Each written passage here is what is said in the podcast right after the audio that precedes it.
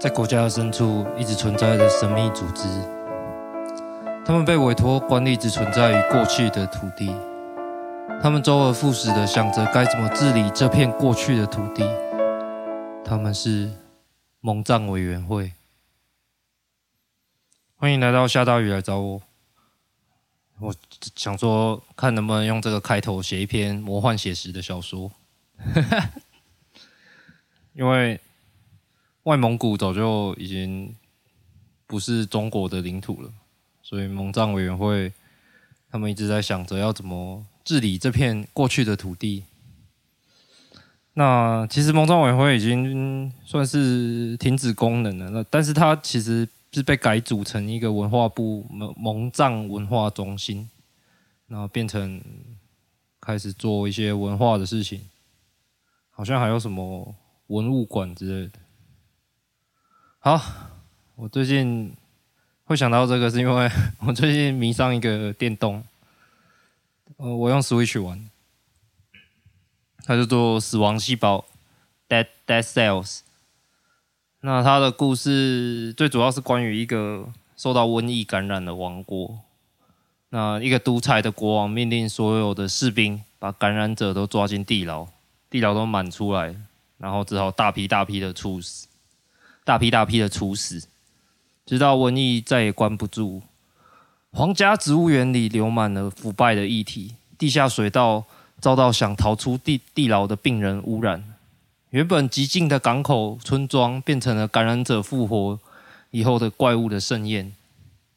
那国王的手下炼金术士与时间术士提出了不同的方案。时间术士他盖了一座王国内最高的钟楼。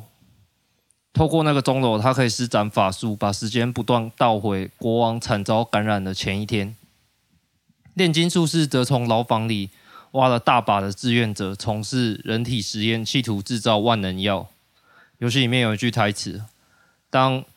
志愿者实际上不愿意的时候，那整个事情就有不同的意义了。”很棒的台词。直到国王最忠心的武士是一个巨人。那他也惨遭感染，并且他被一把巨大无比的矛给钉在地牢里。这个时候，游戏开始。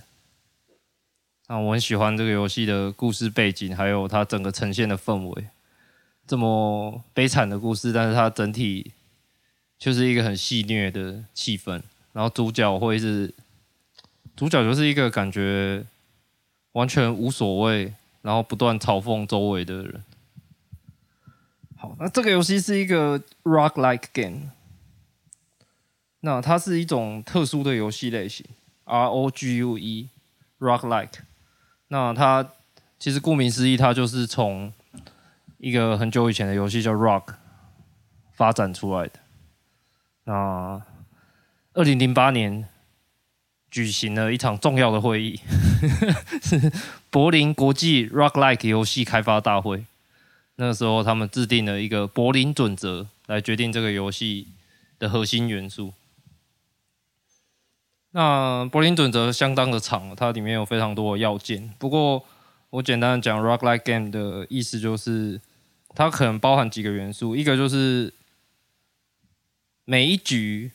的地图都是随机的，然后你可以取得的物品也都是随机的。所以说你。它就是这样来确保你每次的游戏体验不同，然后它你就每每一场你就可能就要选择用不同的武器搭配不同的武器来去完成这个游戏，所以你有的时候可能会选到你很想要的而且很强的一个发展发展方式，但是有的时候你也会拿到一些很弱的，但是又可以玩出一些乐趣这样子。那我自己很喜欢这个类型的游戏，以前玩过另外一款叫做《The Binding of Isaac》以撒的结合，这个游戏也很妙，它就是它是一个关于一个小男孩，他应该是有精神病，但是他精神病的来源很有可能是他童年被父母虐待，然后我们就每一场那个男男孩他就是他在逃离他妈妈的时候，发现家里有一个箱子，他就躲了进去。然后我们就进入了一个地牢。那在那个地牢里面，我们就会看到各种很奇怪的动物，很奇怪的、很精神分析式的魔物，比如说大便，呵 呵比如说大便会攻击你，然后比如说苍蝇，比如说一些蛆虫之类的。那 Isaac 他的攻击方式最初始的武器就是他的眼泪，所以他就会 一直跑来跑去，然后 呵呵呵呵呵，然后用眼泪来攻击那些很有精神分析意义的怪物。那你一直玩到最后，而且，它非常有宗教意涵，它里面有很多道具，因为在设定上，他妈妈就是那种美国的宗教狂热的的妈妈，然后他一直觉得 Isaac 身上有恶魔，所以他必须要。借由虐待他来扑灭那个恶魔，所以我们会拿到很多具有宗教意涵的道具。那比如说什么恶魔或天使之类的，那分别都有不同的功用。嗯，比如说我印象比较深刻的就是它有可能有一大堆不同的书，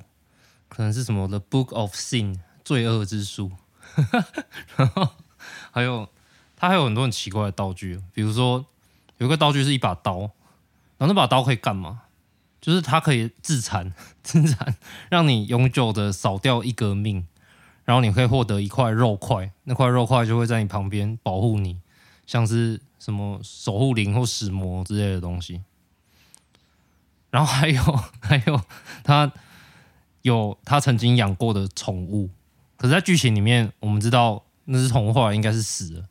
然后我们就会捡到，比如说它的头或者它的尾巴，是一只猫。好像还有一只狗，总之就是有一大堆奇奇怪怪、有点可怕的道具。然后在最后一个大魔王的其中之一就是他的妈妈。那他的妈妈在游戏里面就是他是一个穿着高跟鞋的腿，然后会从天而降的踩你。因为 Isaac 他还是一个小孩嘛，所以可能他的印象最有印象就是他妈妈的那那双腿，然后。打他打他妈妈的时候，他妈妈就会一直说 Isaac，然后就踩你，非常非常 creepy 的游戏，玩起来真的是会看到很多很恶心到很可爱的东西，还有很多真的会触动到一些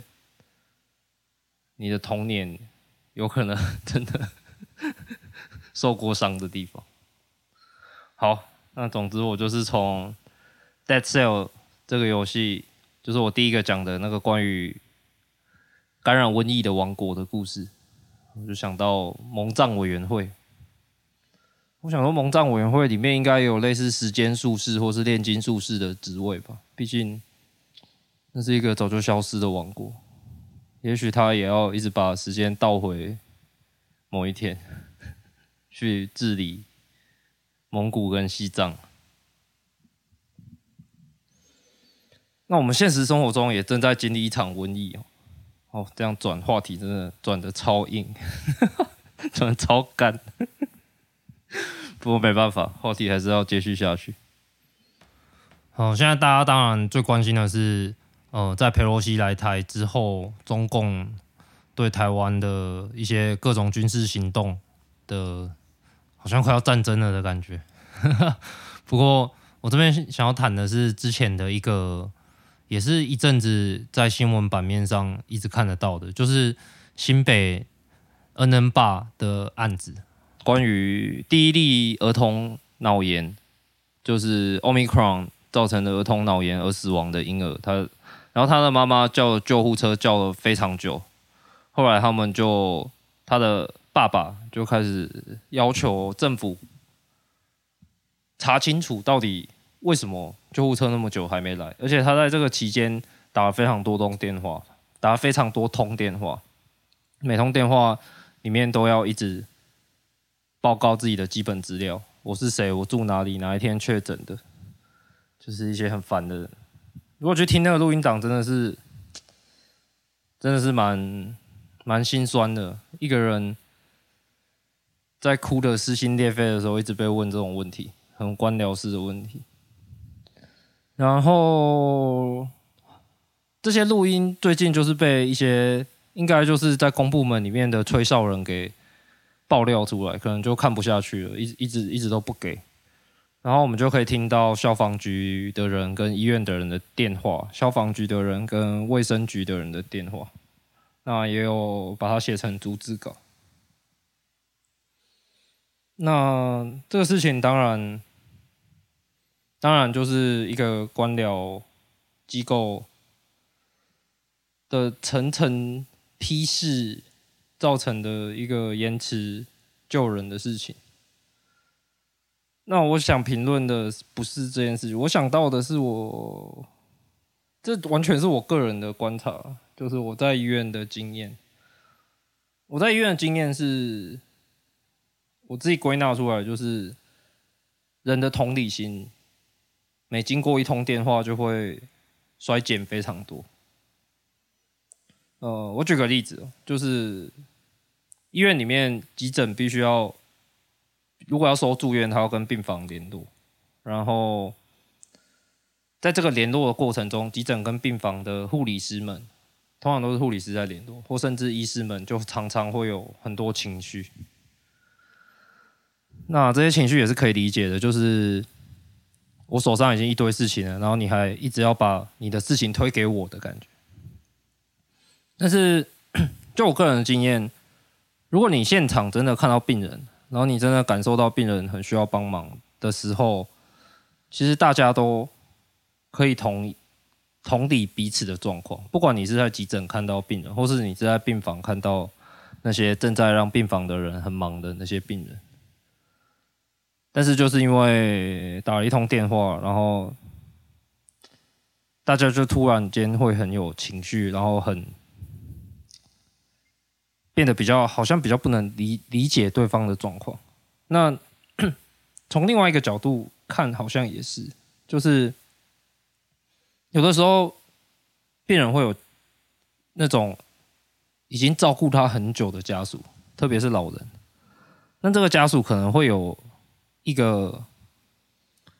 住在很远的地方的兄弟姐妹，所以这个老人可能可能是他妈妈，然后。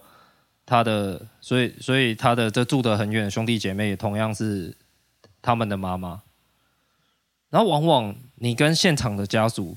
去沟通这个病情的时候，都是很很顺利的，因为我们都看得到他的状况，我们也可能看得到他的病情在变差，或是急速的恶化什么的。但是往往如果是通电话来了解状况的，也不是说往往，就是有的时候就会遇见一些人会非常的质疑现场，怎么会搞成这样？嗯，举个例子哦，比如说在医院工作，可能常会遇到一种情况是，呃，几个兄弟姐妹非常辛苦的照顾生病的妈妈，两个礼拜后，妈妈妈妈的病情就慢慢缓慢的恶化，这个时候终于忙到一个段落的，住在美国的。大姐就从美国非常生气的打电话来，会质问说：“怎么会搞成这个样子？医生是不是延误治疗，送错医院了吧？我有一个朋友的姐夫在荣总当主任，为什么不找他帮忙呢？”大概就是这种感觉。那同样的，就是透过一通电话，好像我们就。跟你在现场得到的资讯量是非差非常多的，因为我们的语言是如此的贫乏，我们该怎么传达？我们要怎么传达这个现场经历的疾病的真实的状况？其实是非常困难的，特别是在公家机关的语言里面，他们好像会把语言变得更加的贫乏。我有注意到，当然他们好像比我们可以想象的掌能掌握情况的能力更低，因为那个小孩其实很明显他的状况就是很差，他甚至到最后他的身体已经浮现紫斑了，那个是缺氧的一个症状，然后他的意识也不清了，那这些关键字好像没有被他们当成是最高级别的关键字的传递。而且甚至他们好像会反射性的把人想成是啊，这个人又是一个过度关心小孩的恐龙家长。当然，他们没有这样讲，这是我个人听到的感觉。那我们在医院里面也常常会下意识的这样去想病人啊，又是一个很麻烦的家伙，又是一个又是一个很很不讲理的家伙，又是一个刁民等等。所以这件事情其实也让我某种程度上有蛮多反省的。那关于儿童急症，我有读到美国对于儿童急症的概览里面有一条，就是什么时候你要知道，你要觉得它是紧急的。那我们我们自己的 CDC 其实我们的儿童急诊医学会也给了很多的建议，比如说意识不清啊、抽搐啊等等的。那我看到美国的里面有一条是。当他最亲密的照顾者觉得真的跟平常不一样的时候，当他最亲密的照顾者真的觉得事情非常非常不妙的时候，你要你其实要选择相信他，因为他与他朝夕相处，接收到的资讯量其实就是比我们多太多了。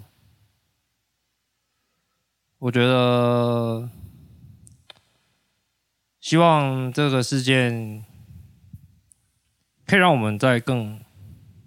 更去反省整个体制吧，特别是夏大业来找我一直在呼吁的，